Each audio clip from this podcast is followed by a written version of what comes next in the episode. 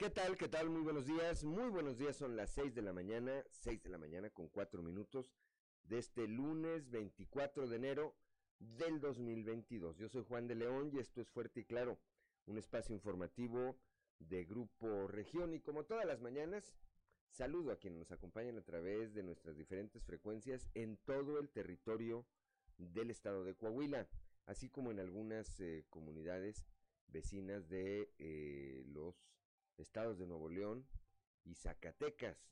Aquí para el sureste del estado, a través de la señal de la 91.3 de frecuencia modulada, transmitiendo desde el corazón del centro histórico de la capital del estado. Para las regiones centro, centro desierto, carbonífera y cinco manantiales, por la 91.1 de FM, transmitiendo desde Monclova, desde la capital del acero por la 103.5 de FM para la laguna de Coahuila y de Durango, transmitiendo desde la Perla de la Laguna, desde Torreón, al que saludamos esta mañana con gusto, como todos los días, por la 97.9 de FM para el norte de Coahuila y el sur de Texas, transmitiendo desde el municipio de Piedras Negras, y para eh, Acuña del Río, para Acuña del Río y Jiménez, por la señal de la 91.5 de frecuencia modulada, transmitiendo desde Ciudad Acuña.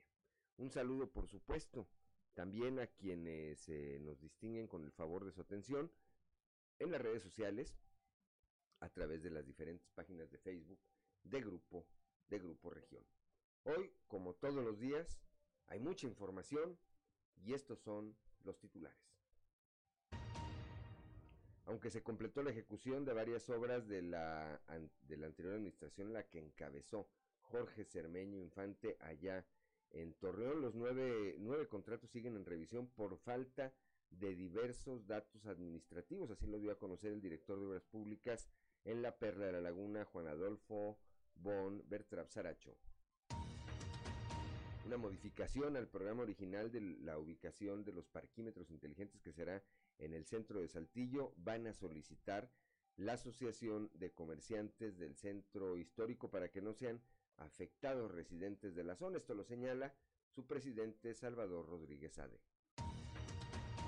El administrador fiscal general en Coahuila, Javier Díaz, aclaró que la regularización que el gobierno federal eh, impuso para los autos de procedencia extranjera eh, pues estipula que por cada automóvil que se regularice las personas tendrían que desembolsar hasta 10 mil pesos. La industria manufacturera, la más afectada por la pérdida de empleo, al indicar que durante diciembre se perdieron 13 mil empleos en el estado, el subsecretario del Trabajo, Marco Cantú, dijo que esta industria, la de la manufactura, resultó la más afectada. En Piedras Negras y en cumplimiento de su compromiso con la seguridad pública, la alcaldesa Norma Treviño acudió a las instalaciones de la Dirección de Seguridad Pública para hacer entrega de apoyos económicos y reiterar su compromiso con los elementos que resguardan la seguridad de esa ciudad. Se agotan en una semana pruebas COVID en Hospital de Musquis debido al incremento de contagios en las últimas semanas. Se atendió a un número de pacientes con cuadros sospechosos que pues llevó a que en una semana los reactivos se terminaran. La presidenta honoraria del DIF Coahuila, la señora Marcela Gorgón, señaló que gracias al programa Adultos Mayores en Abandono se atiende a más de 3.100 personas en situación de vulnerabilidad. Aquí en Saltillo, el alcalde José María Frausto señaló que la seguridad pública es un tema que desde el primer día se toma muy en serio y así será durante toda su administración para mantener los indicadores que posicionan a la capital de Coahuila dentro de las más seguras a nivel nacional. Los protocolos de control de la pandemia por COVID-19 en Coahuila permiten que a partir de mañana, de mañana martes 25 de enero, los alumnos comiencen a volver a clases presenciales en un regreso que será escalonado y gradual. Así lo dio a conocer ayer la mesa operativa de la reactivación del, del sector educativo. Bueno, pues esta, esta y otra información hoy aquí en Fuerte y Claro. Comenzamos.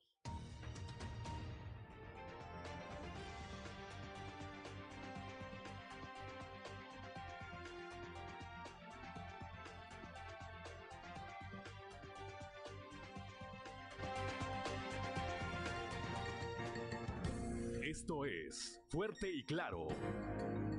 Transmitiendo para todo Coahuila. Fuerte y Claro. Las noticias como son. Con Claudio Linda Morán y Juan de León.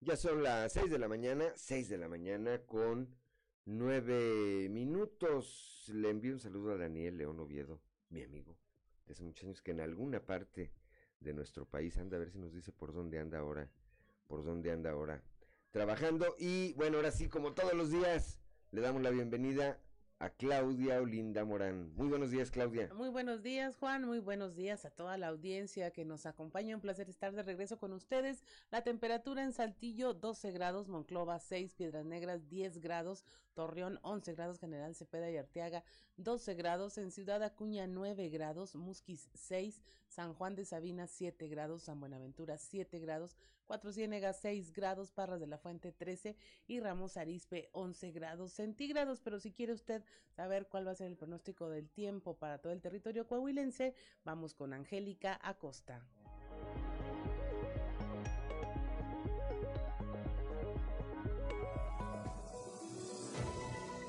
Pronóstico del tiempo con Angélica Acosta.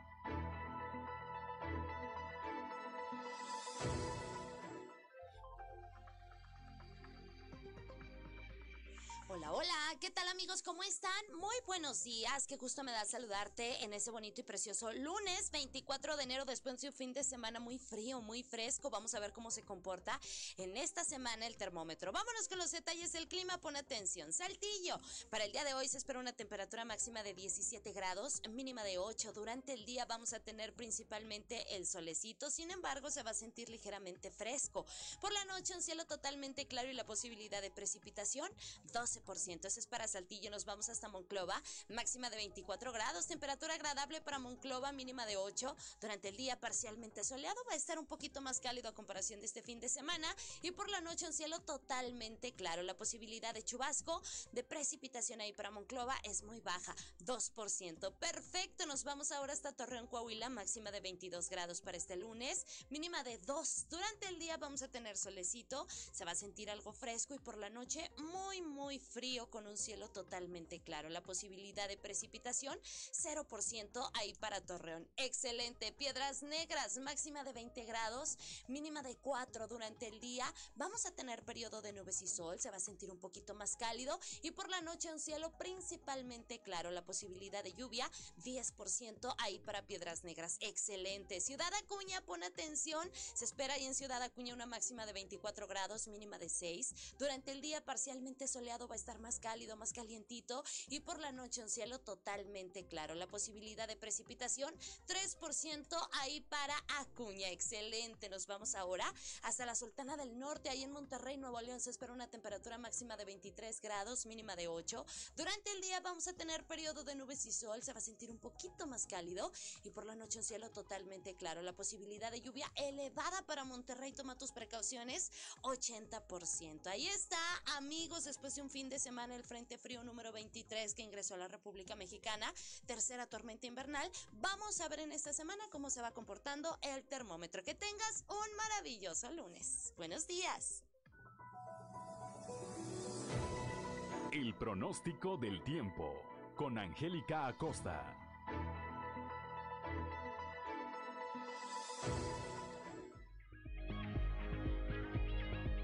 Son las 6 de la mañana, 6 de la mañana con 13 minutos. En la Ciudad de México está mi amigo Daniel León en la Ciudad de México cargando para Guadalajara. Dice un abrazo, nos envía un saludo, nos envía un abrazo y un saludo igualmente. Y por supuesto, que Dios bendiga tu trabajo y tu camino, mi querido Daniel. 6 de la mañana, 6 de la mañana con 14 minutos. Vamos con Ricardo Guzmán y las efemérides del día. One, two, three o'clock, four o'clock, rock. ¿Quiere conocer qué ocurrió un día como hoy? Estas son las efemérides con Ricardo Guzmán. Un día como hoy, pero de 1893, nació en Sonora el cantante, médico y humanista mexicano Alfonso Ortiz Tirado, doctor de cabecera de la pintora Frida Kahlo, impulsor de la construcción de hospitales y uno de los más destacados intérpretes del bolero. También, el 24 de enero pero del 2007, arqueólogos de Lina descubrieron dos esculturas de sacerdotes con rasgos característicos de dragón olmeca, fechados entre 800 y 500 a.C., en el predio conocido como Sazacatla, ubicado a un costado de la caseta de cobro de la autopista Xochiltepec, en Morelos. Y un día como hoy, pero del 2015, autoridades egipcias reconocieron que la restauración realizada en agosto de 2016 a la barba postiza y al busto del faraón Tutankamón se realizó con un producto poco apropiado y anunciaron que se retiraría el adhesivo utilizado y se sustituiría por un material más adecuado.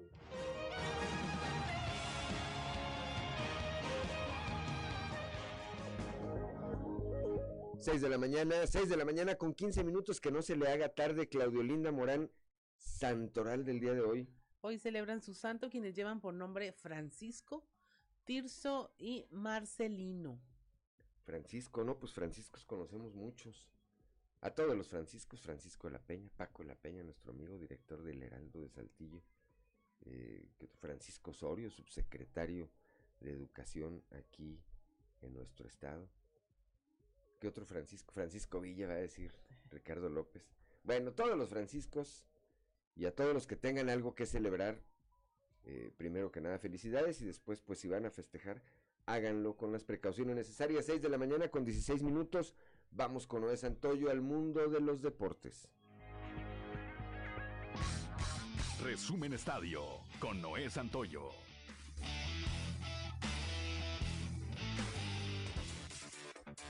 Este pasado sábado, los Charros de Jalisco lograron su segundo campeonato en ocho años de participar en la Liga Mexicana del Pacífico, después de vencer en el séptimo y definitivo encuentro a los Tomateros de Culiacán por pizarra de ocho carreras a una en el Estadio Panamericano. En un cierre de partido de auténtica locura, los campeones, Bucaneros de Tampa Bay, fueron eliminados por los Rams de Los Ángeles dentro de la ronda divisional de la NFL con marcador de 30-27, luego de que los Bucks remontaron un déficit que llegó a ser de 27 a 3 y lo empataron con menos de un minuto. Aaron Rodgers y Tom Brady no estarán presentes en las finales de conferencia de la NFL por primera vez en 12 años. Tanto los empacadores de Green Bay como los bucaneros de Tampa Bay fueron eliminados en la ronda divisional de la postemporada. Ambos candidatos al jugador más valioso de la NFL no estarán presentes, a pesar del monumental esfuerzo que realizaron estos dos colosos durante la temporada regular.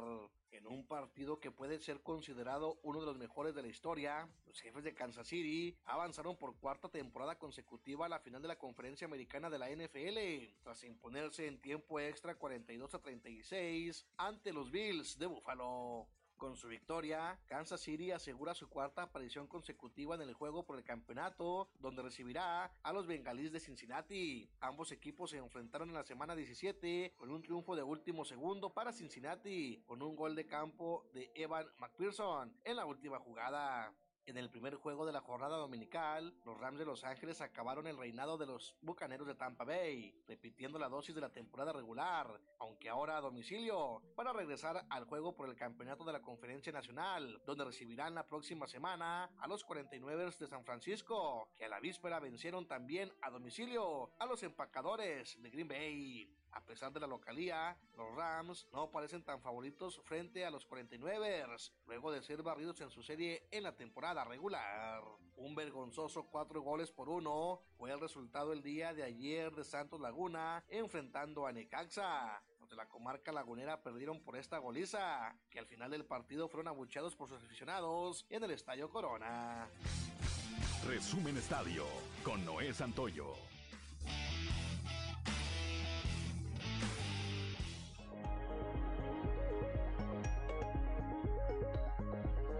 Son las 6 de la mañana, 6 de la mañana con 19 minutos. Claudio Linda Morán, la cotización peso dólar. Lunes 24 de enero, el tipo de cambio promedio del dólar en México es de un dólar por 20 pesos con 38 centavos, a la compra 20 con 8 centavos, a la venta 20 con 69. Así es, gracias. eh, Cuando son las 6 de la mañana, 6 de la mañana con 19 minutos. A ver, Claudio Linda Morán, más adelante vamos a, a desmenuzar este tema. Vamos a hablar más ampliamente este comunicado que envió ayer la mesa operativa para la reactivación del sector educativo. Pero bueno, hoy regresan los maestros, la totalidad de los maestros regresan a actividades presenciales para valorar y evaluar la situación en eh, las escuelas. Y está previsto que a partir de mañana comiencen los muchachos a regresar en este, eh, este sistema escalonado que irá obviamente de menos a más y que bueno pues se ha convertido también en un tema de los padres de familia. Así es, y un tema de cuidados y que se necesita sobre todo mucha claridad en cómo va a ser, porque si hay mucha confusión entre qué les están recibiendo, eh, por ejemplo, en las universidades a los muchachos como justificante, que no, y cuántos días se tienen que quedar después de haber dado positivo. Entonces yo creo que esta claridad que den las autoridades pues ya va a permitir que haya un mecanismo de reabsorción tanto de los estudiantes que ya tuvieron algún episodio de COVID como de quienes se puedan enfermar en un futuro sepan qué esperar este para poder seguir adelante con su formación académica, ¿no? Así es. Más adelante, eh, repito, vamos a estar ampliando este tema. Son las 6 de la mañana, 6 de la mañana con 20 minutos. Somos Claudio Linda Morán y Juan de León y estamos aquí en Fuerte y Claro. Seguimos en Fuerte y Claro.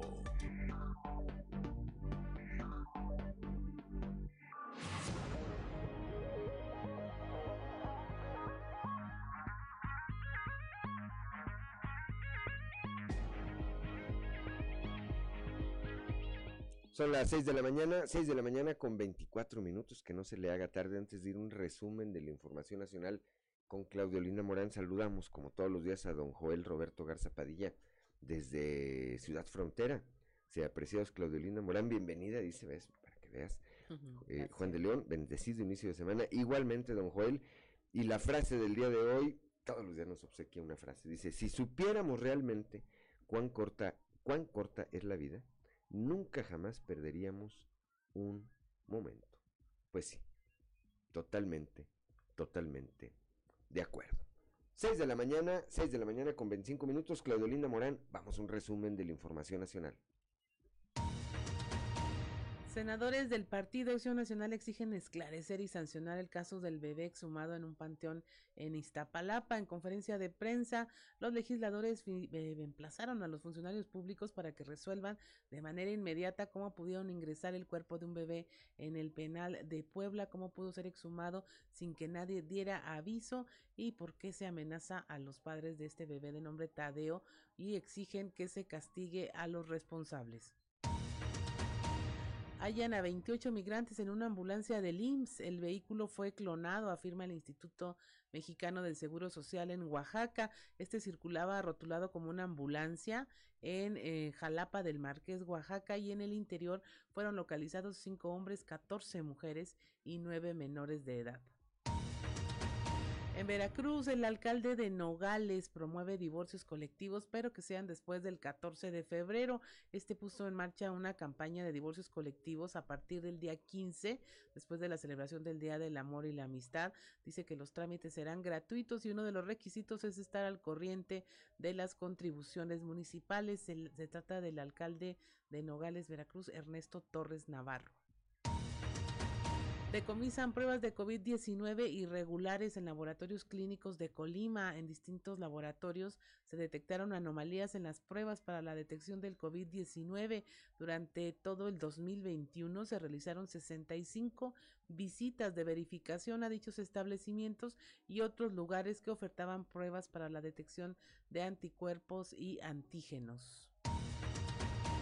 Y en Gómez Palacio capturan a un presunto feminicida. Se trata de José Ángel N. de 26 años, capturado e imputado por elementos de la Policía Investigadora de Delitos de la Fiscalía de Durango por el posible delito de feminicidio y aborto en agravio de María Fernanda Ramírez Rodríguez de 22 años, quien fue encontrada muerta en un canal de Sacramento de Gómez Palacio el pasado 16 de enero.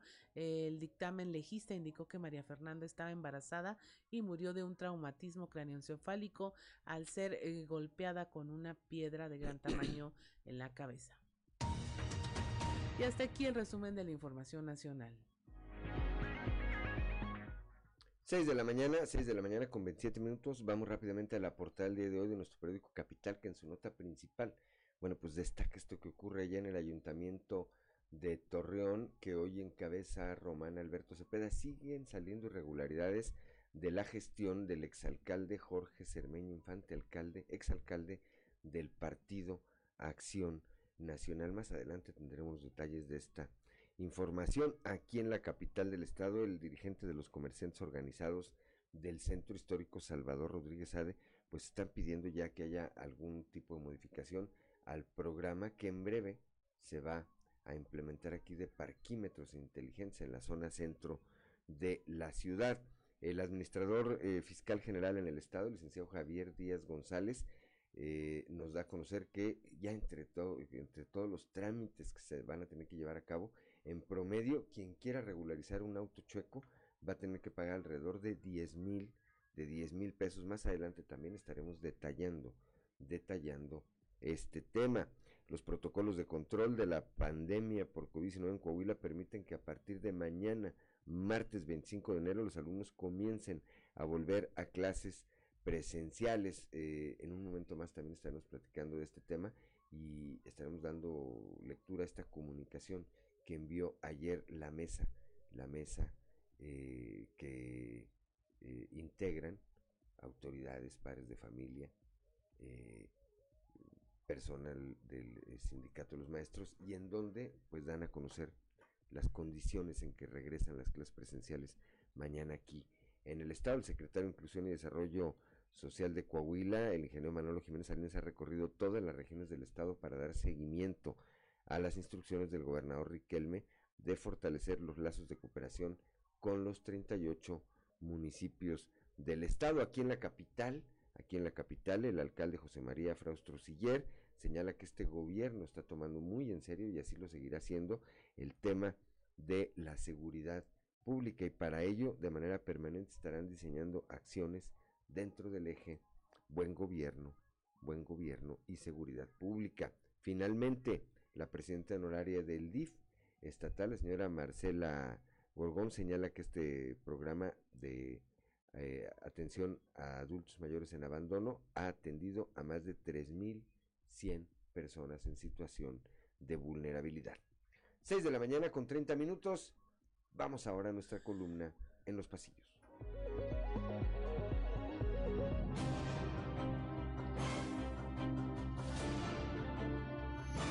Y en el cartón de hoy, aplausos, que nos muestra el delegado Reyes Flores Hurtado, quien está publicando unas ocurrencias suyas en sus redes sociales, en su celular, mientras que detrás de él, Ricardo Mejía Verdeja, Armando Guadiana y Luis Fernando Salazar le están aplaudiendo con mucho fervor todo lo que publica.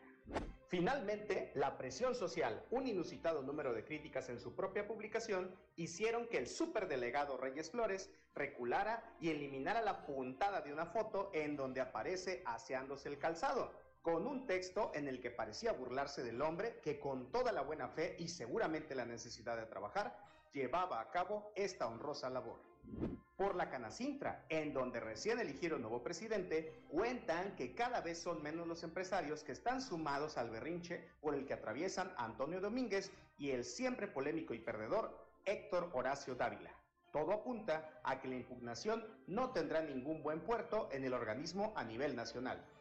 Dos pérdidas lamentables ayer en el área de la comunicación en la región lagunera. Fallecieron con horas de diferencia Raimundo Tuda Rivas y Juan Ceballos Aspe innumerables las condolencias a sus familias.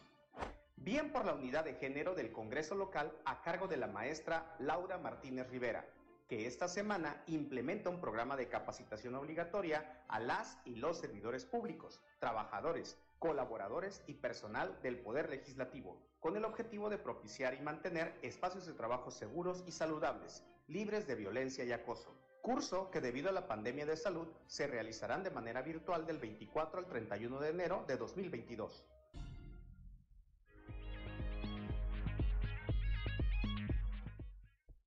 Son las 6 de la mañana, 6 de la mañana con 32 minutos.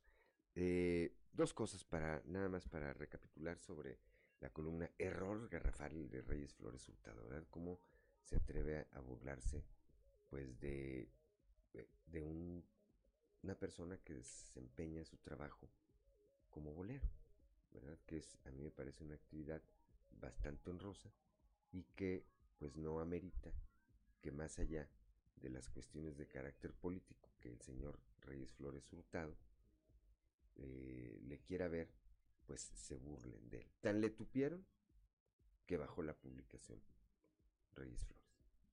Así, pero ese es, ese es el ese es el pulso, ese es el sentido social, la sensibilidad de los funcionarios de la 4, de la 4T. Y lo otro, pues muy lamentable, el fallecimiento ayer de Juan Ceballos y de Raimundo Tuda, dos comunicadores, pues de toda la vida ya en la región lagunera.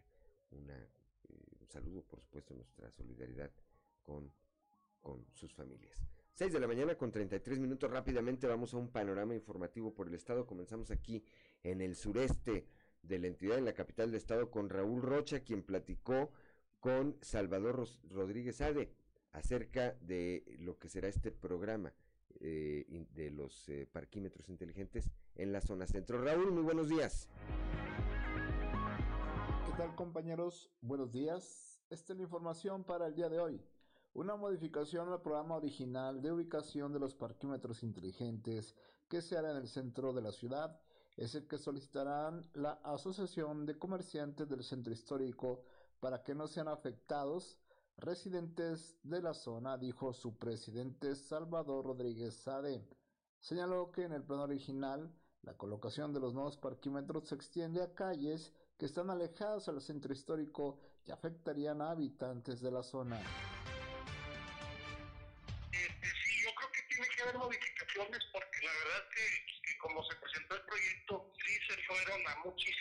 Calles, sobre todo en áreas habitacionales, afectando a la gente que vive ahí, porque no les están dejando espacio para sus carros o su estacionamiento. Este, entonces yo creo que nosotros, nuestra propuesta es sobre todo el, estacionamiento en, áreas comerciales y alrededor del área comercial, no tan lejos, pues, porque sí se fueron hasta, hasta calles muy, pues que son pura zona habitacional del centro y, la verdad que sí estaban afectando ahí a, a, a, saltillenses y a gente que vive en la zona.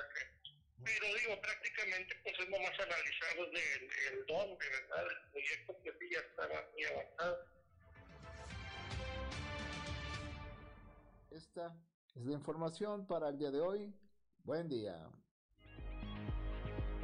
6 de la mañana, 6 de la mañana con 35 minutos. Gracias, Raúl Rocha. Claudia Olinda Morán. En Piedras Negras, la alcaldesa Norma Treviño Galindo acudió a instalaciones de seguridad pública municipal para entregar apoyos económicos a los elementos que resguardan la seguridad en esta ciudad. El reporte con nuestra compañera Norma Ramírez. Muy buenos días. Esta es la información desde Piedras Negras. En cumplimiento a su compromiso con la seguridad, la alcaldesa Norma Treviño Galindo acudió a las instalaciones de seguridad pública para hacer entrega de apoyos económicos y reiterar su compromiso con los 46 elementos que resguardan la seguridad en la ciudad. Esta es la información que nos proporciona la alcaldesa. Es mensual y va a ser por 1.100 pesos su tarjeta es pues es un extra, ¿no? Para que ellos, todo el mundo tenemos gastos y tenemos eh, para la escuela, para los niños y siempre tenemos algo en lo que lo necesitamos. Y pues es una forma de, de tener una motivación, ¿no? Para ellos y creo que nunca cae mal, ¿no? Así es, pues les reitero mi, mi, compromiso con ellos y estoy segura que así como salió esta, esta iniciativa acá que se tuvo por parte de la presidencia, pues van a seguir teniendo más pues más beneficios, ¿no? Todos los policías de verdad han estado trabajando intensamente tenemos resultados y tenemos resultados con pruebas y eso es bien importante. Entonces, pues también creo que todos nos merecemos que nos reconozcan nuestro trabajo y los policías municipales han estado trabajando de manera que a la gente de Piedras Negras nos beneficia mucho. Tenemos que tener aproximadamente como 250 policías como, como le corresponde a nuestra ciudad y pues vamos a tratar de lograrlo, pero sí este, los elementos que tenemos ahorita le están echando el doble de ganas. Para Fuerte y Claro, desde Piedras Negras, Norma Ramírez. Gracias a Norma Ramírez allá desde el norte de nuestro estado y ahora vamos a la región centro con Guadalupe Pérez que platicó con el subsecretario del Trabajo a nivel estatal, Marco Antonio Cantuvega. Guadalupe, muy buenos días. Muy buenos días, saludos desde la región centro. El subsecretario de Trabajo, Marco Cantú, estuvo en Monclova y habló precisamente de la pérdida de empleos que se han tenido, en donde la industria manufacturera ha sido la más afectada. Sin embargo, confía en que en el presente año se tenga una buena reactivación económica. El año pasado superamos la cifra histórica de los 800 mil empleos registrados ante el Seguro Social. Efectivamente, durante el mes de diciembre se perdieron en la entidad cerca de 13 mil empleos, eh, el 60% de ellos eventuales. Eh, de los empleos formales en la actividad económica que más le pegamos fue a la industria manufacturera. Ahí tuvimos un cerca de un 47% de empleos perdidos pero el escenario es muy favorable. ¿eh? Sí quiero señalar que durante este año ya se han anunciado inversiones importantes por parte del gobernador. Recientemente aquí en la región pues, estamos viendo la expansión de algunas empresas como Fox, este, que, que vino a generar una importante derrama económica y estamos esperando durante este año eh, un crecimiento importante. Ahorita Coahuila se ubica dentro de las cinco entidades con mayor recuperación económica en todo el país y creemos que esa va a ser la tónica para el 2022. Concretamente en la región estamos hablando de algunos proyectos de inversión que no me corresponde anunciarlos, lo habrá de hacer eh, el titular del Ejecutivo o a través de la Secretaría de Economía en los próximos meses. Tal como lo precisa el funcionario del Estado, se está trabajando precisamente para atraer nuevas inversiones. De hecho, para la región centro, anunció se vislumbran unas nuevas las cuales generarán alrededor de 4.000 empleos, lo que subsanará los más de 2.000 empleos que se han perdido. Saludos desde la región centro para Grupo Región Informa, Guadalupe Pérez.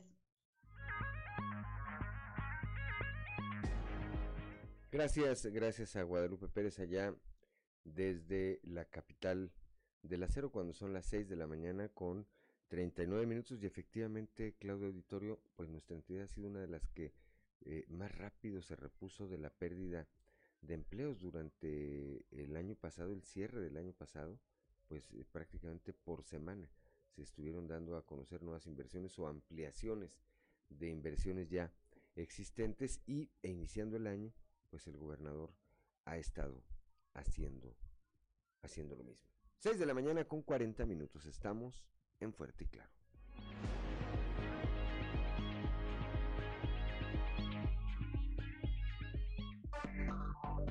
Enseguida regresamos con Fuerte y Claro.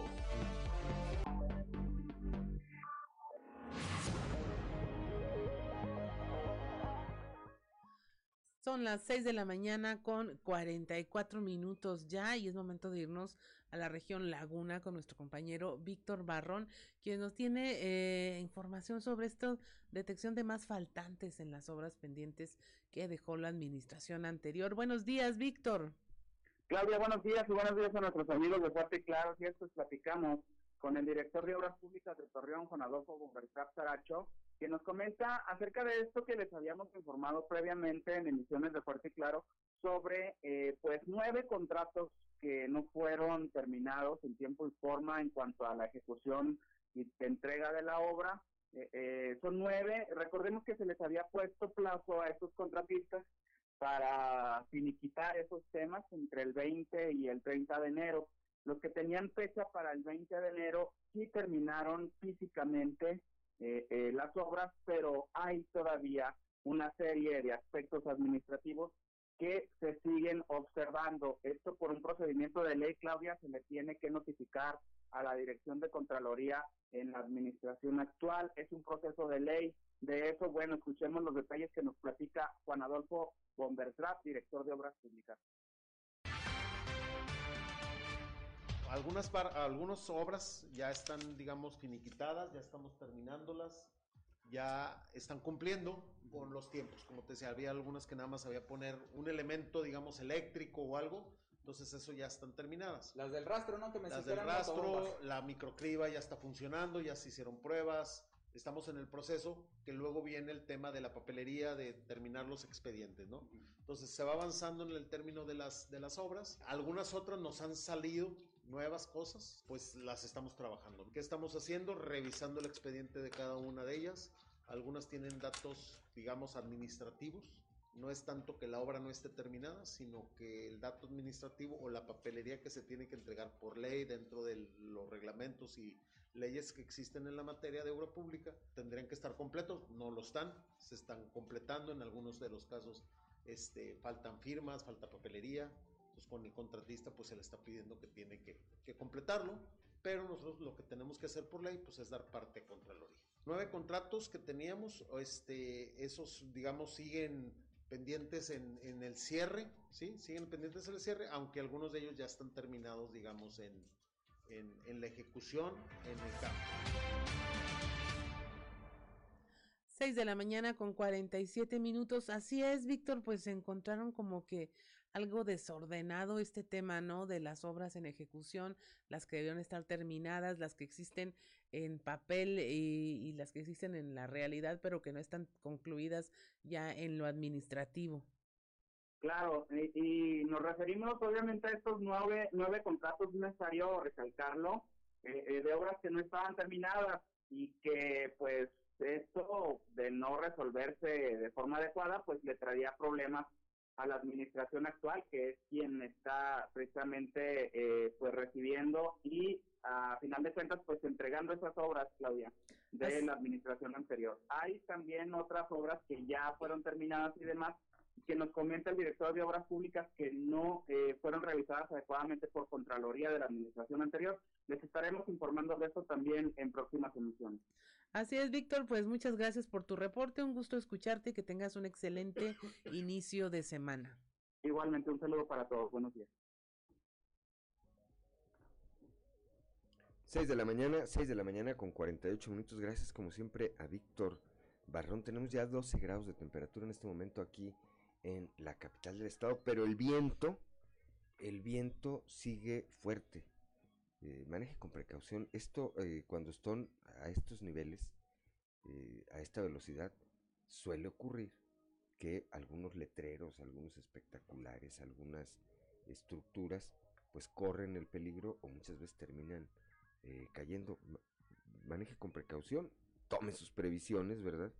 Tome sus previsiones tenga cuidado porque el viento, repito, por lo menos aquí en la capital del estado, desde muy temprana hora, alrededor de las tres y media, cuatro de la mañana, ya se dejaba, se dejaba sentir con bastante, con bastante fuerza. Más adelante, eh, en el transcurso del día, estaremos pues comentando con eh, nuestros compañeros reporteros si hubo algún eh, saldo a causa de estas de estas fuertes eh, rachas de viento que, repito, desde muy temprana hora se dejan sentir aquí en la capital del estado. Son las 6 de la mañana con 49 minutos, ya está en la línea telefónica nuestra compañera Leslie Delgado que platicó con Javier Díaz González, administrador fiscal general en el estado. Hasta 10 mil pesos podría venir costando en realidad la legalización de eh, cada uno de estos autos de los llamados chuecos. Leslie, muy buenos días.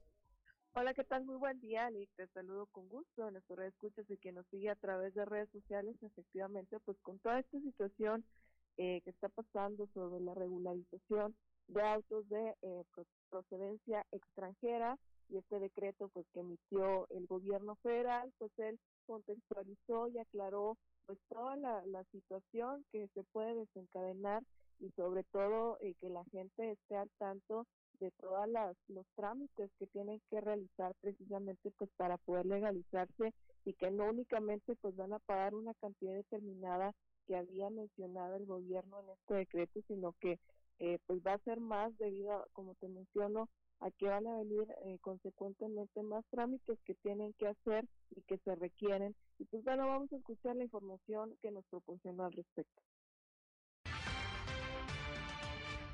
Tienen que ser vehículos que entraron a, al país en octubre del 2021 o antes. Dos, que tienen que ser vehículos con mínimo 8 años de antigüedad, es decir, del 2014 hacia atrás. O sea, todos los vehículos de lujo, deportivos, blindados o vehículos eh, después del 2015 no se pueden legalizar o regularizar. Tres, tienen que pasar por unas inspecciones físico-mecánicas para ver si cumplen con las normas de la Secretaría del Medio Ambiente Federal o las disposiciones locales que pudiera tener. Luego, cuatro, todo el trámite lo tiene que hacer con un agente aduanal. Y cinco, se tiene que pagar un aprovechamiento de 2.500 pesos. Pero la gente piensa que con 2.500 pesos ya. Al ir con un agente aduanal, pues el aduanal va a tener honorarios, ¿sí? El agente aduanal te va a pedir, oye, tienes que ir a aduanas a, sacar un certificado de origen, oye, vas a tener que sacar este tema, y va generando costos, ¿sí? Que nosotros calculamos, ya después también, de los aprovechamientos de los 2.500 pesos honorarios, también te vas a tener que trasladar, hacer los traslados, ¿no? Que te va a tener costó una lana. Más aparte que cuando ya termines todo ese proceso, pues en cualquier estado vas a tener que pagar control vehicular y plaqueo. Entonces nosotros estimamos que el costo final va a ser más allá de los 10 mil pesos para estas personas. ¿sí? 6 de la mañana, 6 de la mañana con 52 minutos. Bueno, pues esas parecen ser, Leslie Auditorio, las letras chiquitas en este proceso de regularización que está eh, por iniciar una vez que se terminen de definir todas estas reglas de operación y que se hagan los convenios respectivos entre las secretarías de finanzas de cada estado con la Secretaría de Hacienda y Crédito eh, Público. Ahí está la alternativa, pero eh, en realidad no es tan barata ni es tan al alcance de, todo mundo o sobre todo de quienes eh, más necesidades tienen como pareciera, más allá de estos 2.500 eh, pesos que vienen estipulados en el decreto, Leslie. Efectivamente, hay, que tomar muy en cuenta todas estas pues, situaciones que mencionó pues, el fiscal, de que no nada más es esta cantidad, sino todo lo que se desencadena, como bien mencionaste, y sobre todo también algo muy importante que hizo, que apuntó el fiscal, es que eh, también tienen que ir a la Fiscalía eh, General del Estado para hacer el trámite el reporte no de, de, de que no esté eh, en una situación irregular como no no robado eh, también pues todo lo que se tiene que desembolsar con el agente aduanal que eh, me parece que hay más en la frontera que aquí en Saltillo, entonces eso amerita otro gasto. Entonces, pues para que la ciudadanía lo tome muy en cuenta y sobre todo pues analice la legalización pues de estos denominados otros chocolate elite. Sí, ahí eh, a quienes tengan un vehículo, a quienes vayan a adquirir seguramente al calor de este decreto, pues el llamado es a que, a que verifiquen su procedencia. En muchos casos, el, el, por lo menos en el, en el caso del estado de Coahuila, tiene intercambio de información con el estado de Texas, que es nuestra frontera inmediata ya por eh, Del Río, en el caso de Acuña, y por Eagle Pass, en el caso de Piedras Negras. Y en muchos de los casos, hay que decirlo también, pues hay vehículos que son robados, que están reportados como robados allá y que son comercializados acá en nuestro estado. Si es el caso, pues van a, van a perder esa inversión, esa inversión que tienen. Además de que pues, es respetable, por supuesto, y es entendible quienes en una situación económica muy compleja tengan que recurrir a la adquisición de un vehículo extranjero, pero eh, siendo Coahuila un productor de vehículos, pues evidentemente habrá una afectación a esta industria que de lo que más adelante tendremos oportunidad de estar platicando. Gracias Leslie Delgado, como siempre, que tenga un excelente lunes. Muy buenos días. Excelente lunes para todos y el de la información. Muchas gracias. Son las 6 de la mañana, 6 de la mañana con 55 minutos. Estamos en Fuerte y Claro.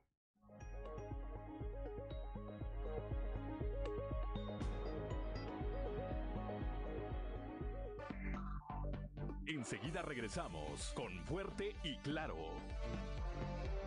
Más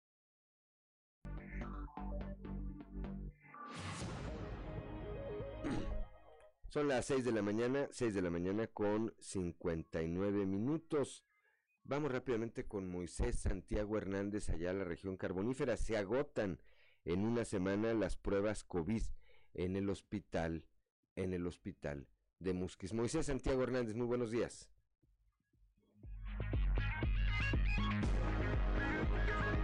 todo nuestro amable auditorio que nos escucha en todo Coahuila. En la información que tenemos para el día de hoy, se agotan en una semana pruebas COVID en el hospital de Musquis. Así lo da a conocer el médico Jorge Cervera Mata. Eso es lo que comenta al respecto. De momento están detenidas por la, escasez de, del material para realizar las pruebas. Sin embargo, contamos para, con algunas pruebas para personas que, que tengan síntomas graves que sean candidatos a hospitalizarse. Son las personas que se les hacen pruebas únicamente.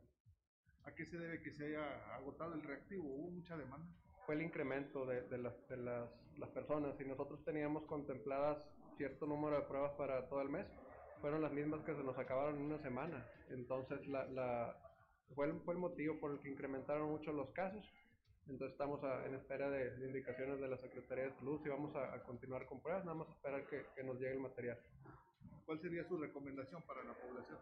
Hay que continuar cuidándonos, estar pendientes por si alguna persona presentara alguna complicación como la dificultad respiratoria, que es lo que más nos preocuparía. Entonces, en este caso, acudir inmediatamente a consultar para que el médico le dé la, la indicación pertinente. ¿Ha habido algún caso así que sea alarmante en ningún momento? De momento no, son casos este, que son benignos en su mayoría, graves no nos han llegado a nosotros como centro de salud, sin embargo. Esta es la información que tenemos para todos ustedes desde la región carbonífera para Grupo Región Informa, su amigo y servidor Moisés Santiago. Que tengan un excelente inicio de semana. Convicciones con Rubén Aguilar.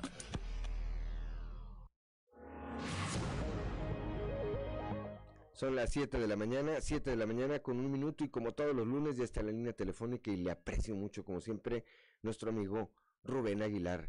Valenzuela Rubén, muy buenos días. Buen día, eh, eh, Juan, buen día a quien nos escucha. Eh, pues en esta ocasión eh, mi comentario es eh, sobre la estrategia de seguridad que ha seguido el presidente en este primera mitad del sexenio. estos tres años, en números absolutos, por el número de personas que han sido asesinadas, son los más altos, es el, es el número de homicidios más altos de los últimos 100 años. Habría que irse detrás para ver cuántos eh, homicidios ocurrieron al año en el periodo de la guerra de la revolución, pero una vez lograda la paz, hacia acá, estos tres años contra 36 mil, 38 mil homicidios dolosos cada año.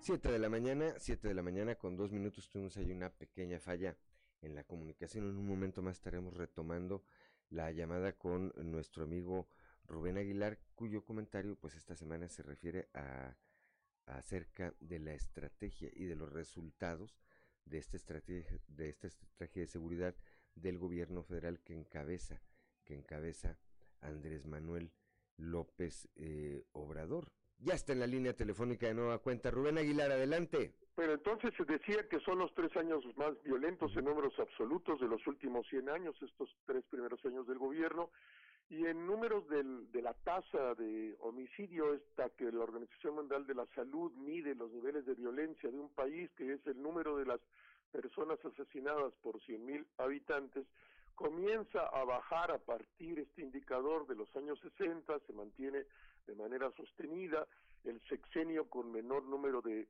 homicidios eh, dolosos por cada 100.000 habitantes es el del sexenio del presidente Fox, que le toca pues seguir este camino, llega al 2006 con el más bajo que ha habido en la historia, que son ocho homicidios dolosos por 100.000 habitantes, eso se mantiene el siguiente año, en 2007, con Calderón, pero luego con la estrategia de guerra de Calderón, él termina con un promedio de 18 homicidios dolosos por 100.000 habitantes, eh, el gobierno del presidente Peña Nieto termina con 20 homicidios dolosos por 100.000 habitantes y en los tres años que vamos del presidente eh, son 29 homicidios dolosos por 100.000 habitantes, un crecimiento muy fuerte en relación a los gobiernos anteriores.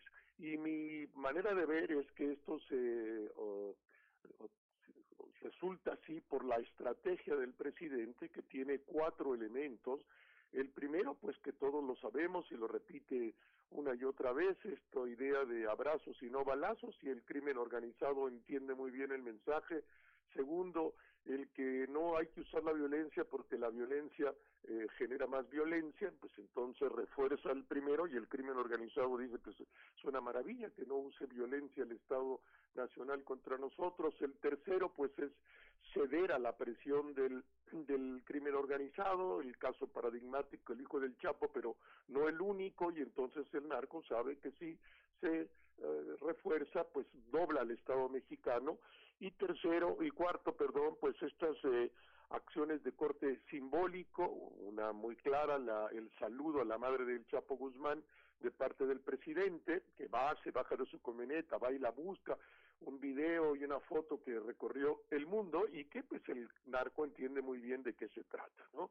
Este, estas señales del presidente. Y esto ha elevado el nivel de disputa entre los carteles y los cientos de grupos asociados a ellos, porque eh, quisieran tener el control, el dominio de más territorio, porque saben que en esos territorios pues no serán eh, atacados por eh, eh, las fuerzas de seguridad del Estado mexicano, que en la tesis del presidente, si no los atacan ellos, eh, no sé qué, no, no sé qué eh, está en la cabeza del presidente, pero ahí están los resultados y ahí está la estrategia que demuestra su fracaso, Juan. No, totalmente, totalmente de acuerdo. Yo diría, bueno, pues ¿cuál estrategia? No hay una estrategia. Y vemos lo que ocurre en estados como eh, Zacatecas, que es una entidad muy cercana a Coahuila, pero además eh, los hechos ahí ocurridos también fueron eh, noticia de carácter nacional. Van y le arrojan al gobernador Monreal nueve cuerpos en pleno palacio de gobierno. Y es que en otro de los municipios renuncia la policía eh, completa por, pues, por temor a su vida y no hay un eh, apoyo, no hay una acción contundente detrás de parte del gobierno federal que, eh, por una parte, en los primeros años quita del presupuesto una parte eh, fundamental para estados y municipios como era el Fortaseg, este recurso que servía para cuestiones de capacitación, de armamento, de contratación, de exámenes y demás en las entidades federativas y en los municipios, repito, y por otro lado, pues simplemente se hace ausente, eh, Rubén, con una estrategia ni siquiera de manera unilateral. Eh, olvidémonos que lo hiciera de manera conjunta con estados, repito, que a pesar de ser un estado ganado por Morena, eh, con eh, David Monreal, bueno, pues está abandonado totalmente a este tipo de grupos y las consecuencias ahí las vemos. Y vemos pues que en el gobierno del gobernador Riquelme, en el gobierno del gobernador Moreira, Rubén Moreira, que se establece una estrategia multidimensional que implica, sí, enfrentar al crimen organizado en todos los frentes, este, en el frente económico, en el frente de, de la acción violenta, eh, todas estas medidas que se tomaron y que eh, fueron continuadas por el gobernador Riquelme, que han bajado brutalmente los niveles de homicidios dolosos, que se convierte incluso un ejemplo para al país, para otros gobiernos estatales, pero eh, eh, el presidente eh, renuncia de entrada al uso de la fuerza y el crimen organizado entiende muy bien que, de qué se trata y en razón de eso pues incrementa su accionar, no lo disminuye de ninguna manera y uh, bueno, así es, que por qué es un acto de irresponsabilidad, es un rasgo de ingenuidad, es un, ra un, rasgo de ignorancia, eh, eh, quién sabe, no sé cuál de estas tres eh, fuentes sea el, el, eh, lo que hace que el presidente decida esta estrategia, porque la decide, él es el que eh, siempre ha dicho, es el que ordenó eh, la liberación del hijo del Chapo Guzmán en manos ya del ejército y dobla al ejército nacional. Este, todas estas cosas pues ya las sabemos y ahí están los resultados, Juan, y, y, y todo indica que porque lo ha dicho y una y otra vez que no va a cambiar de estrategia y ya sabemos que uh, el número de homicidios dolosos que ha pasado cada uno de estos años y lo que habrá de ver es que muy seguramente se mantendrán las mismas cifras en los siguientes años, ya solo a la mitad del sexenio casi son los mismos homicidios dolosos que todo el sexenio de Peña Nieto y todo el sexenio de Calderón, este, pues habrá de terminar el sexenio a lo mejor con 200, 220 mil homicidios dolosos en esta estrategia fracasada articulada por estos tres elementos, por estos cuatro elementos a los que hacía antes mención. Así es, yo coincido totalmente contigo. A la mitad del camino, pues no se ve ninguna intención eh, de hacer un eh, cambio de rumbo en el eh, tema de la seguridad pública y además, ah, y además lo digo porque así lo creo, que aun y cuando hubiera, pues los resultados evidentemente que no alcanzarían a verse, Rubén. Ya se perdieron tres años que eran valiosísimos para tener una estrategia articulada eh, eh, entre las Fuerzas Armadas con los estados, con los municipios, eh, pero con un ejemplo muy claro desde el gobierno federal.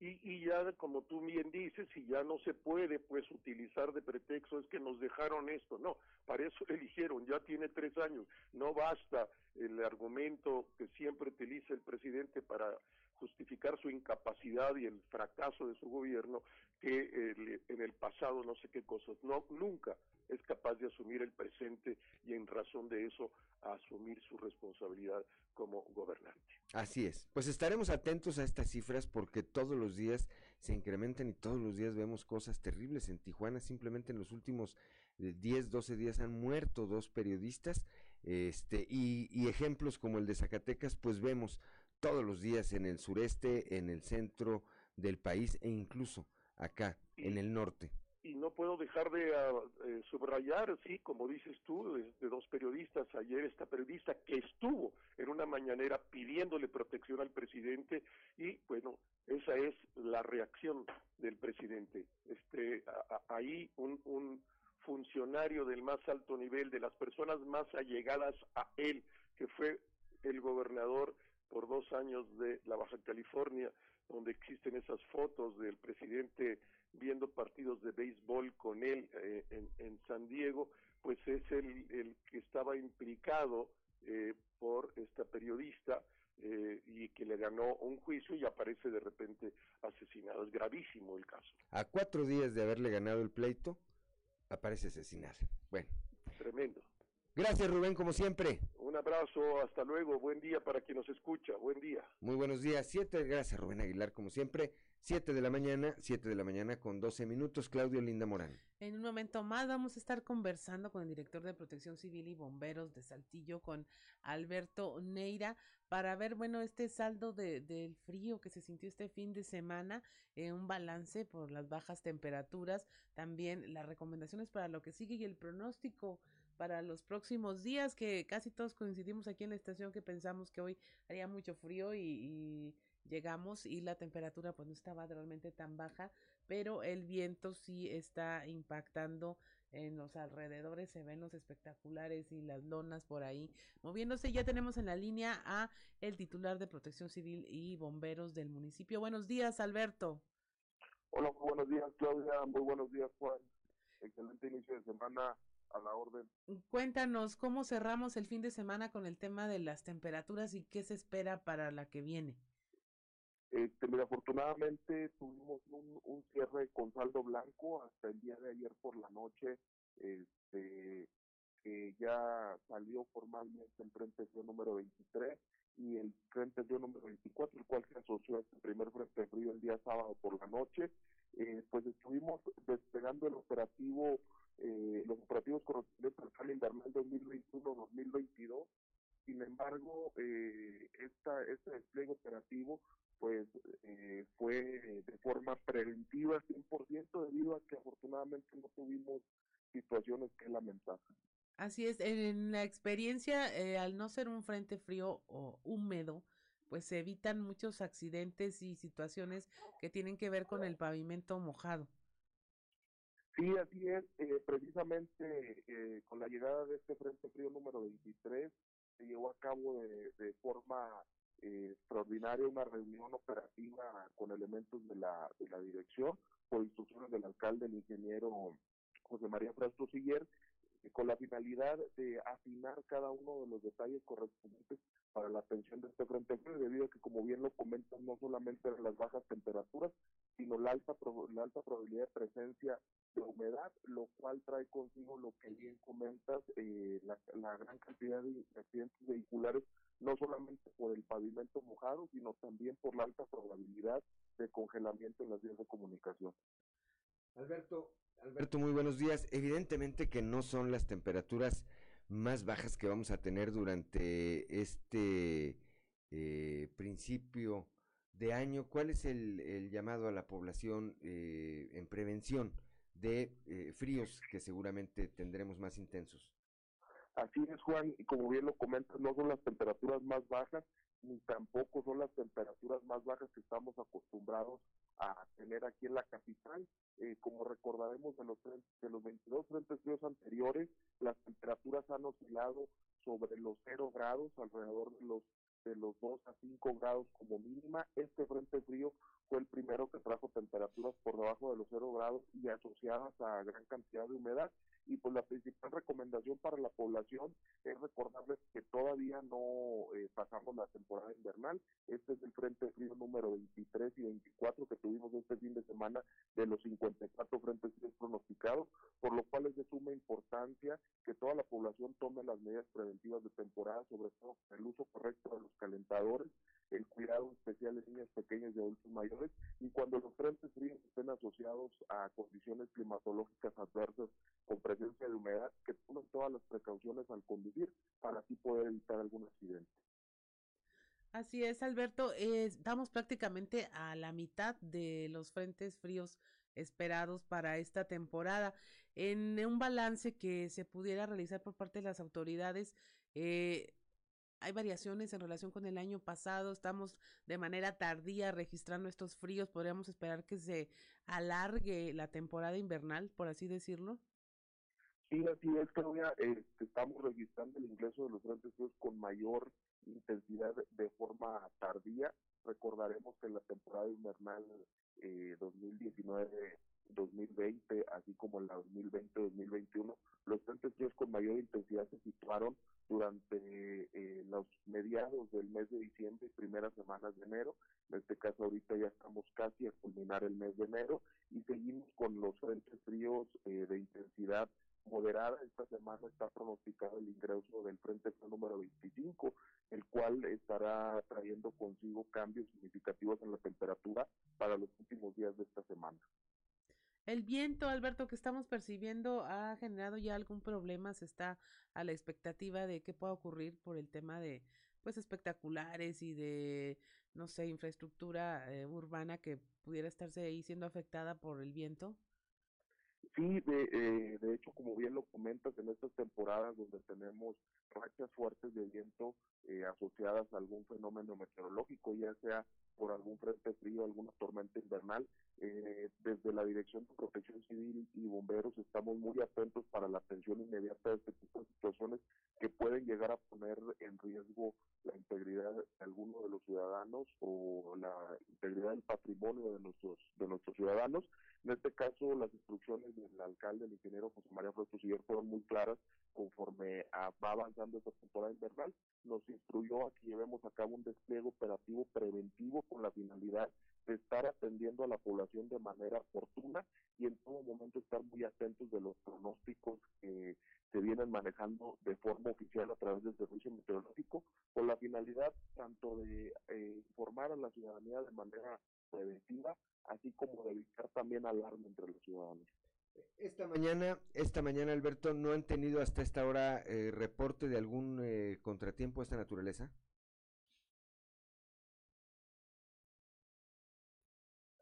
No sé si me escuchas, Alberto. Sí, adelante. Sí, esta mañana han tenido reporte de algún contratiempo de esta naturaleza a causa del, de los eh, vientos que se sienten aquí en la capital del estado.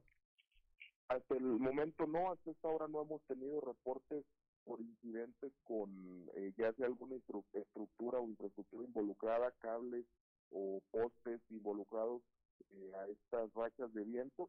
Sin embargo, no descartamos la probabilidad de que durante parte de la mañana se pueda llegar a, atender algún servicio de esta naturaleza, debido a que los pronósticos para el día de hoy, inicio de semana, el servicio meteorológico está ya pronosticando un día con vientos eh, ligeros a moderados, día nublado con probabilidad de neblina inclusive y temperaturas que no estarán superando los 16 grados centígrados, sin embargo tendremos también una alta probabilidad de lluvia durante el día.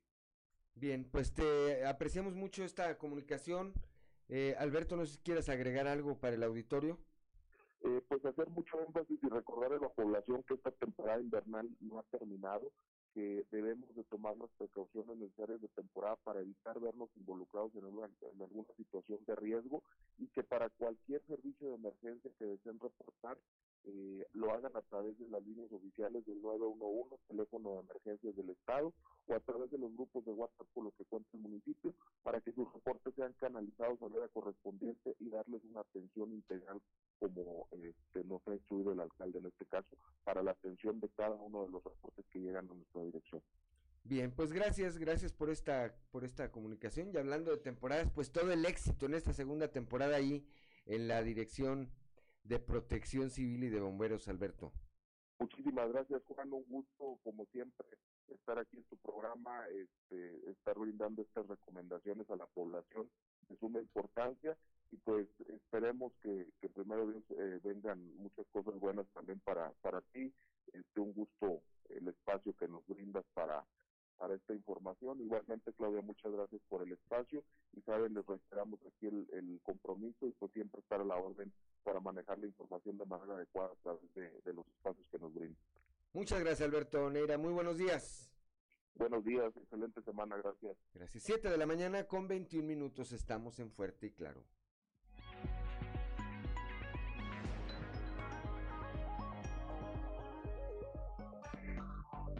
Enseguida regresamos con Fuerte y Claro.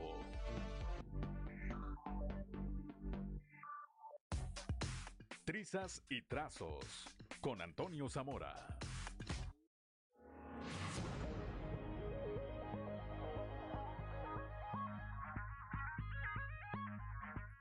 Son las 7 de la mañana, 7 de la mañana con 26 minutos. Como todos los días, ya está en la línea telefónica allá desde la capital del acero.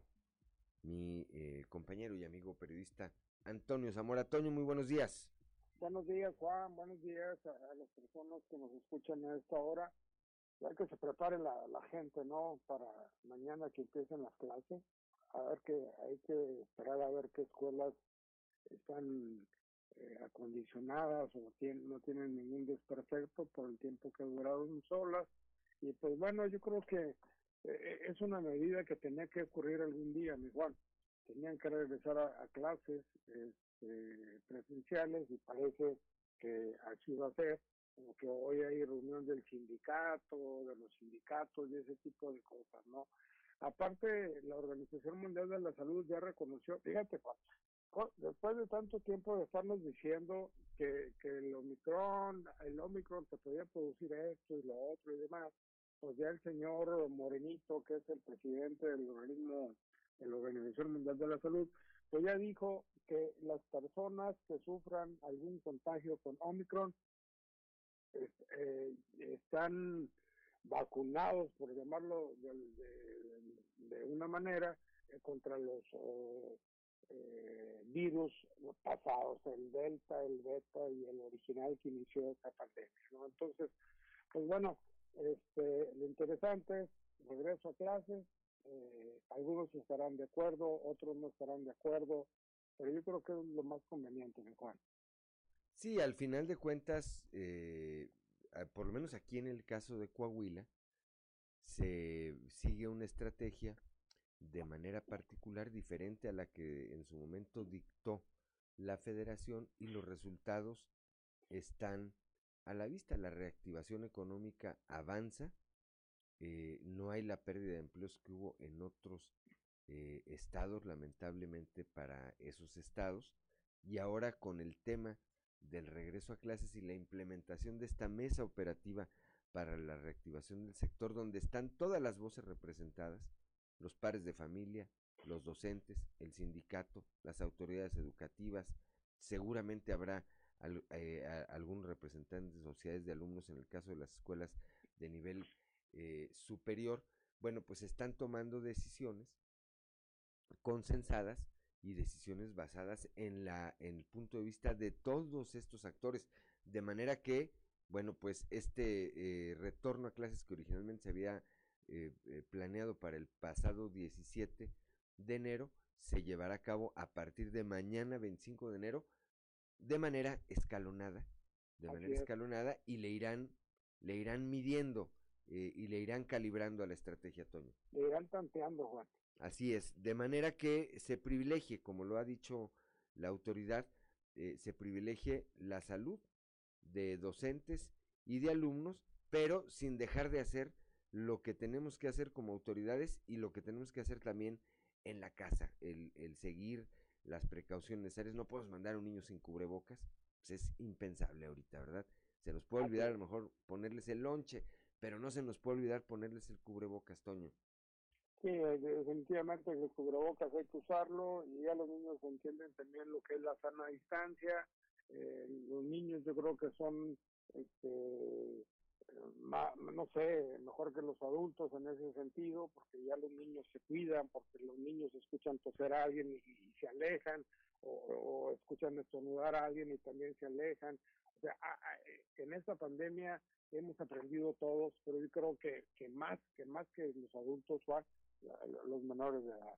Así es, vamos, va a ser interesante estar mañana eh, atentos a este retorno a clases que, repito, será de manera escalonada. Seguramente hoy esta mesa operativa para la reactivación del sector educativo emitirá otra comunicación para hablar de qué escuelas y en qué condiciones, eh, de qué manera se reinicia las clases presenciales a partir de mañana, martes 25 de enero, aquí en el estado de Coahuila, Toño. Así es, Juan. Estaremos atentos a ver qué a ver qué ocurre y mañana, bueno, mañana platicaremos de esto y de la grilla también, Toño, Sí, sí, sí, platicaremos de la villa mañana. que hay bastante. Sí, definitivamente. Gracias, Toño Zamora, 7 de la mañana, un saludo ya hasta la capital del acero, 7 de la mañana con 31 minutos, Claudio Linda Morán. Es momento de irnos a la colaboración de la columna de De todos los moles con Álvaro Moreira. Amigas y amigos, soy Álvaro Moreira, diputado local.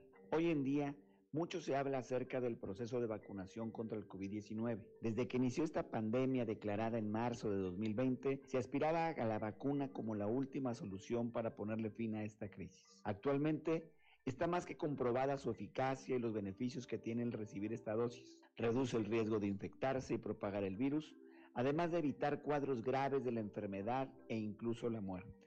Con todo ello, el proceso de inoculación en nuestro país no ha terminado. Apenas está aplicando a los adolescentes mayores de 15 años. Persisten muchos rezagados y las dosis de refuerzo siguen sin llegar. Lo más grave es que nuestras niñas y niños no son considerados ante la renuencia del gobierno federal. Por todo ello, llama mucho la atención que durante la pasada sesión del Congreso celebrada el 18 de enero, las diputadas y el diputado de Morena hayan presentado una solicitud para requerir a los 38 municipios que pidan de forma obligatoria el certificado de vacunación para ingresar a los lugares públicos. Y llama la atención porque como legisladores, ellos deben saber que los municipios no son la autoridad competente para tomar esta decisión. En Coahuila existe un comité técnico integrado por los tres órdenes de gobierno y existen subcomités regionales que toman en cuenta las circunstancias particulares de cada zona con la opinión de los sectores privados. Para que esta medida de emergencia pueda concretarse, primero deberían solucionarse los retrasos y errores que tienen las autoridades federales en la emisión de los certificados de vacunación. Además, se deberían ubicar módulos fijos para recibir la vacuna, de forma que toda la ciudadanía pueda acceder a ella. Y por supuesto, debería garantizarse su aplicación a todas las niñas y niños. Por otro lado, no podemos dejar de observar la incongruencia y desinformación que desde el gobierno de Morena se lanza a la ciudadanía. Y es que mientras que su principal vocero, el doctor Hugo López Gatel, ha puesto en duda la eficacia de medidas de prevención tan básicas como el cubrebocas, hace tan solo unos días el presidente López Obrador dirigía una de sus conferencias mañaneras sin portar esta mascarilla. Y peor aún, con claros síntomas de COVID, enfermedad que le fue confirmada horas después poniendo en riesgo evidente a toda la gente que lo acompañaba. Como legisladores, Debemos ser muy responsables sobre las medidas que impulsamos. No podemos trasladar esta responsabilidad de cuidado a nuestra gente si como gobierno no les, se les dan las herramientas necesarias para cumplirla. Desde el Congreso seguiré velando porque tus derechos estén protegidos. Nos vemos la próxima semana. Sigamos cuidándonos y que Dios los bendiga.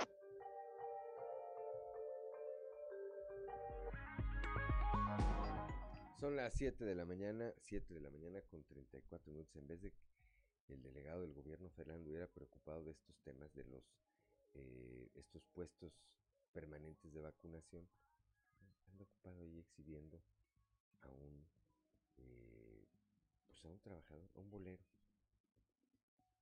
Qué tristeza. 7 de la mañana, 7 de la mañana con 34 minutos. Cuenta la diócesis de Saltillo con dos nuevos eh, diáconos. Ahorita pues es más bien el tema de los diáconos, este, dos vocaciones que van avanzando en su formación, que llegan a este momento ya de recibir el ministerio del diaconado, de servicio, de este, también estar pendiente de la predicación de la palabra, del servicio de los pobres. Entonces, siempre es motivo de, de felicidad el que los muchachos vayan madurando y, y vayan eh, alcanzando las metas. Son las 7 de la mañana, 7 de la mañana con 35 minutos. Hacemos rápidamente un apunte con respecto a este tema. El que escuchábamos era el Monseñor Hilario González García, obispo de la diócesis de Santillo. El día de hoy nuestro eh, amigo y compañero periodista Paco de la Peña en su columna hace una referencia a este tema. Dice que se eh, pues, eh, llamó la atención que ayer en esta ceremonia de ordenación no estuviera el obispo, eh, el otro obispo emérito de Saltillo, Fray Raúl Vera López, nada más estuvo Monseñor Francisco Villalobos Padilla, pero además en las imágenes donde se da a conocer de esta ceremonia viene la imagen en, en la silueta, en una silueta de Monseñor Francisco Villalobos Padilla, pero no de Raúl Vera, que ahora sí parece que ya lo borraron de un plumazo aquí de la diócesis local. 7 de la mañana con 36 minutos, Claudia Olinda Morán. En otra información, la labor de coordinación entre los diferentes órdenes de gobierno y la sociedad civil organizada es fundamental para la toma de decisiones en materia de seguridad. Esto lo afirma el alcalde de Torreón, Román Alberto Cepeda González. Además, el edil se refirió a la mesa temática que está en puerta con la participación de los alcaldes de la zona metropolitana de La Laguna, donde además de lo relativo a la seguridad, pues se van a ver los tópicos como la movilidad y la atracción de inversiones. En lo local hemos avanzado muchísimo. Hablo de Torreón, que es lo que me ocupa a mí hacer. Ha- Hemos avanzado muchísimo, principalmente en una buena coordinación, y yo creo que eso es estratégico. Eh, hacer esfuerzos aislados no tiene ningún sentido y no nos daría tampoco ningún buen resultado. Por lo que el, el que sea esta la cuarta reunión de seguridad eh, y que todos estemos aquí nos permite tener mucha, mucho mayor coordinación, mucho mayor comunicación, intercambio de información y nos permite tomar mejores decisiones. En las mediciones que nosotros tenemos, en cuanto a indicadores, indiscutiblemente nos ayuda muchísimo en cuanto a ir a la reducción de todo, pero creo que es un esfuerzo que no termina. Es un esfuerzo que tenemos que hacer de manera continua y permanente Estamos organizando justamente y priorizando los temas. Ahorita los comenté por, por algunos de los que estamos filtrando, que yo consideraría que son de los más importantes. La seguridad, la movilidad y la atracción de inversiones en orden, de forma ordenada que tiene que ver con el empleo. ¿Y por qué la movilidad? Porque incluso pues, ustedes saben que bajan gente en el puente y luego estamos pensando más allá a ver cómo lo podemos coordinar y el tema de seguridad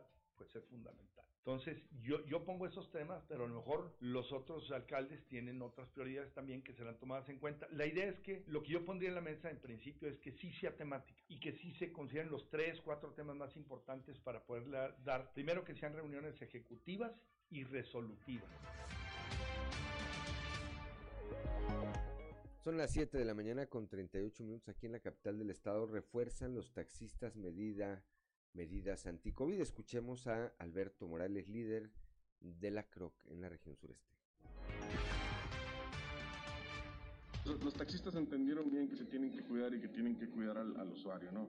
Entonces la mayoría de los taxistas tratan de, sanitizar las unidades, este, de traer el gel para ellos mismos, tratar de poner un- una barrera entre el cliente y el operador y sí, definitivamente ellos tratan de, de cuidarse y cuidar al cliente. ¿Y estas medidas, por ejemplo, sanitizante, el uso de gel, sale de su propia bolsa? Sale, del, sí, sale de la, la bolsa de ellos, exactamente. No, definitivamente no. Está indexado el incremento de la tarifa a, a la inflación.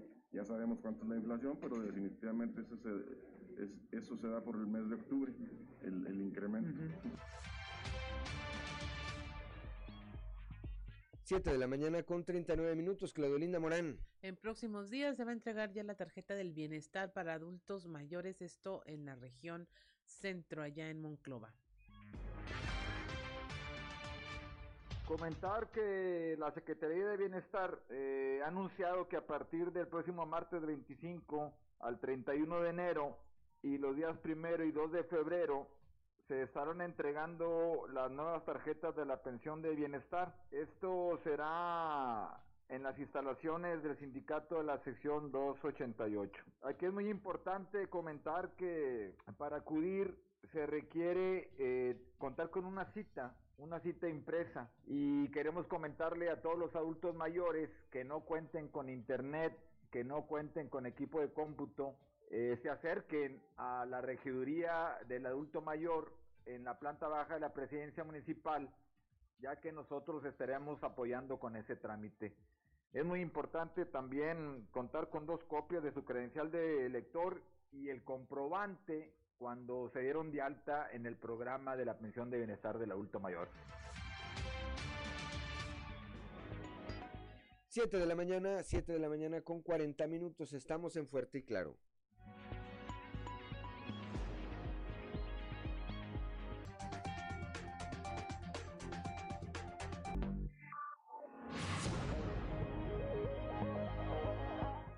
Siete de la mañana con 44 minutos y es momento de escuchar algo que vale la pena leer con Alberto Bortman. Algo que vale la pena leer con Alberto Bortman. Excelente jornada, estimado amigo Juan de León y amigo Radio Escuchas. Mil gracias por su sintonía. Esta semana en Algo que vale la Vamos a platicar del libro Excelente jornada. Casa de la Contradicción. Y es que en la actualidad y de manera confusa se ha asociado el término a garantizar todo tipo de ideal político. Democratizar las ideas, la familia, la sociedad, la libertad de género. Se busca añadir lo democrático como si fuera una especie de sal legitimadora para garantizar que aquello aprobado por la mayoría es lo mejor para todos. Por eso, como bien apunta Sartori, vivimos en una época de democracia confusa. Bajo la idea de esta premisa, La Casa de la Contradicción de Editorial Taurus 2021 y el último libro del periodista, politólogo y miembro de la Academia Mexicana de la Lengua Jesús Silva Herzog Márquez, nos ofrece un bien estudiado análisis sobre la frustración y el desencanto de la democracia en México. Según Silva Herzog, que en estos días suele escucharse más a menudo que las democracias liberales están tocadas a muerte y nada queda del triunfalismo democrático de principios del siglo pasado, pues tres hilos cruciales están en crisis, la verdad, el diálogo y el poder. Y efectivamente, al considerar el sistema político democrático como una casa, debe existir en su estructura como cimiento la contradicción, un lugar donde las opiniones puedan expresarse y las posturas debatirse, sin duda, un alto ideal en el que la confrontación es la piedra angular del sistema político. Haciendo gala de una eminente prosa que va de la teoría política pura a un ensayo sobre la problemática actual, Silva Herzog desmenuza el laberinto de paradojas y matices de la política mexicana mediante la exposición de su esencia, retos y principales inconvenientes. A través de los distintos apartados se rememoran desde los hechos traumáticos de la ansiada alternancia del año 2000, el caos sangriento del sexenio de Felipe Calderón, la desdicha de los errores cometidos por Peña Nieto y la hinchación de soberbia que pregona el actual presidente. En un tiempo de indudable caos, sin duda se agradecen aportes que nos aclaren el horizonte, pues como bien advertía el historiador Mark Bloch, la incomprensión del presente nace fatalmente de la ignorancia del pasado. Un libro, una lectura por demás interesante, La Casa de la Contradicción de Jesús Silva Herzog Márquez. Amigos lectores, mil gracias por su atención y nos escuchamos la próxima ocasión cuando de nueva cuenta tengamos lista la recomendación de algo que vale la pena leer. Excelente semana les desea su amigo Alberto Borban y recuerden en estos tiempos de monopolio digital y tecnológico Leer un libro es hacer revolución.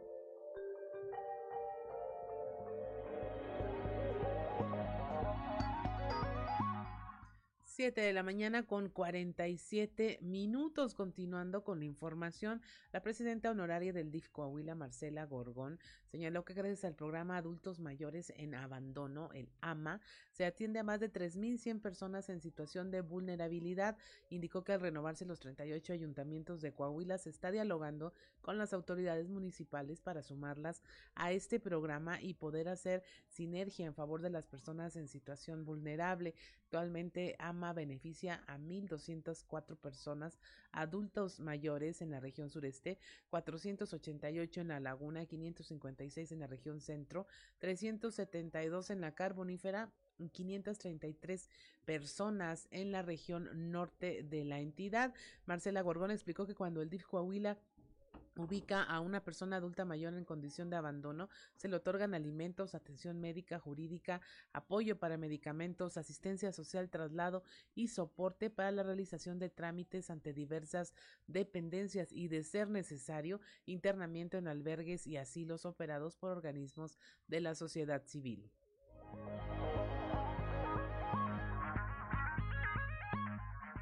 Por otra parte, el secretario de Inclusión y Desarrollo Social de Coahuila, Manolo Jiménez, ha recorrido ya todas las regiones del estado para dar seguimiento a las instrucciones del gobernador Miguel Riquelme de fortalecer los lazos de cooperación en los 38 municipios. En los primeros días del año ya se recorrieron las regiones sureste, centro desierto, carbonífera, laguna y norte con diversas actividades. En algunas localidades se han mantenido reuniones de capacitación con personal de la Secretaría para presentarles el nuevo modelo social que próximamente dará inicio. Además, se ha reunido con alcaldes, maestros, sociedad civil y miembros de la iniciativa privada para conjuntar esfuerzos entre todos los sectores y mejorar la calidad de vida de las familias coahuilenses.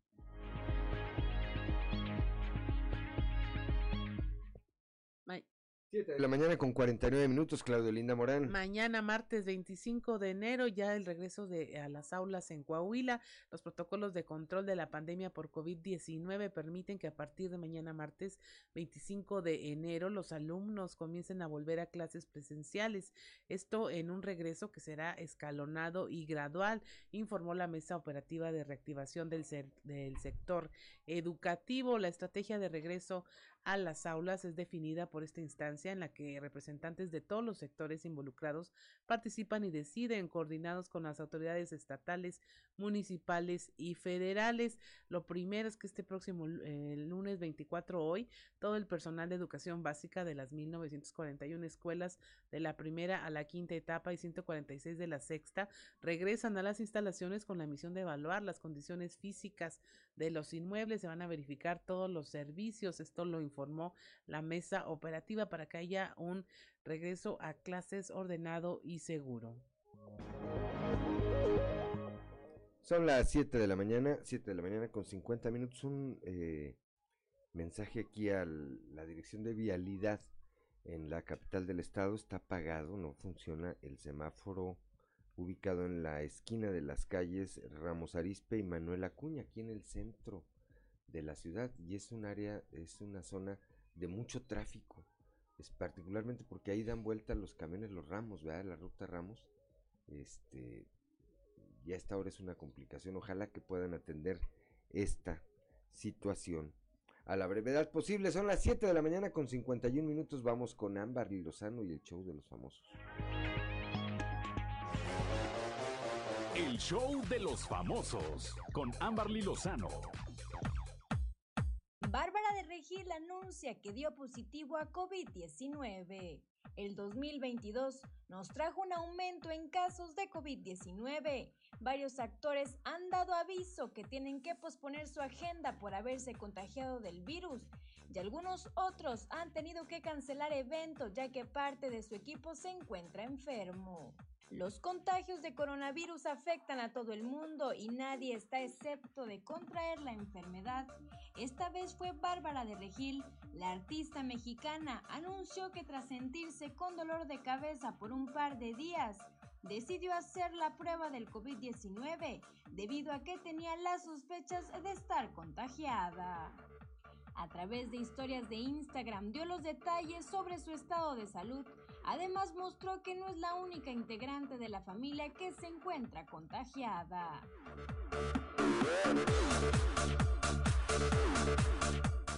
Eva Luna sufre caída a sus seis meses de embarazo. Eva Luna Montaner y Camilo son dos de las figuras más sobresalientes del entretenimiento que destacan en redes sociales. Todo aquello que publiquen es motivo para comentarse. Pueden hablar de su música, la carrera actoral de la venezolana, la familia Montaner o lo mucho que se aman y todo es motivo de interés o celebración. Hoy los ojos del público están puestos en ellos debido a que pronto debutarán como papás. Su hija o hijo se llamará Índigo, pues hasta ahora no han querido revelar el sexo de su bebé. Y precisamente por su embarazo es que la pareja llama de nuevo la atención, ya que con varios meses de gestación Eva Luna publicó que sufrió una caída que le ocasionó una herida, por lo que sangró su rodilla derecha. Eva Luna se encuentra en el tercer trimestre de su primer embarazo el cual fue un milagro para ella y su esposo Camilo, porque varios doctores les habían dicho que nunca iban a poder tener hijos debido a un problema hormonal. De ahí la alarma que provocó en sus fanáticos. Entre los comentarios se encuentra el de su papá, el cantante Ricardo Montaner, quien solo puso Eva Luna, pero no mencionó cómo se encontraba ella. Reportó para Grupo Región Amberly Lozano. 7 de la mañana, 7 de la mañana con 54 minutos. Gracias a Amberly Lozano. Bueno, pues nos vamos ya esta eh, mañana de lunes 24 de enero. Gracias por el favor de su atención. Lo esperamos el día de mañana a partir de las 6 hasta las 8 de la mañana aquí, aquí en Fuerte y Claro, un espacio informativo de Grupo Región bajo la dirección general de David Aguillón Rosales. Yo soy Juan de León y le deseo que tenga usted el mejor inicio de semana. Muy buenos días.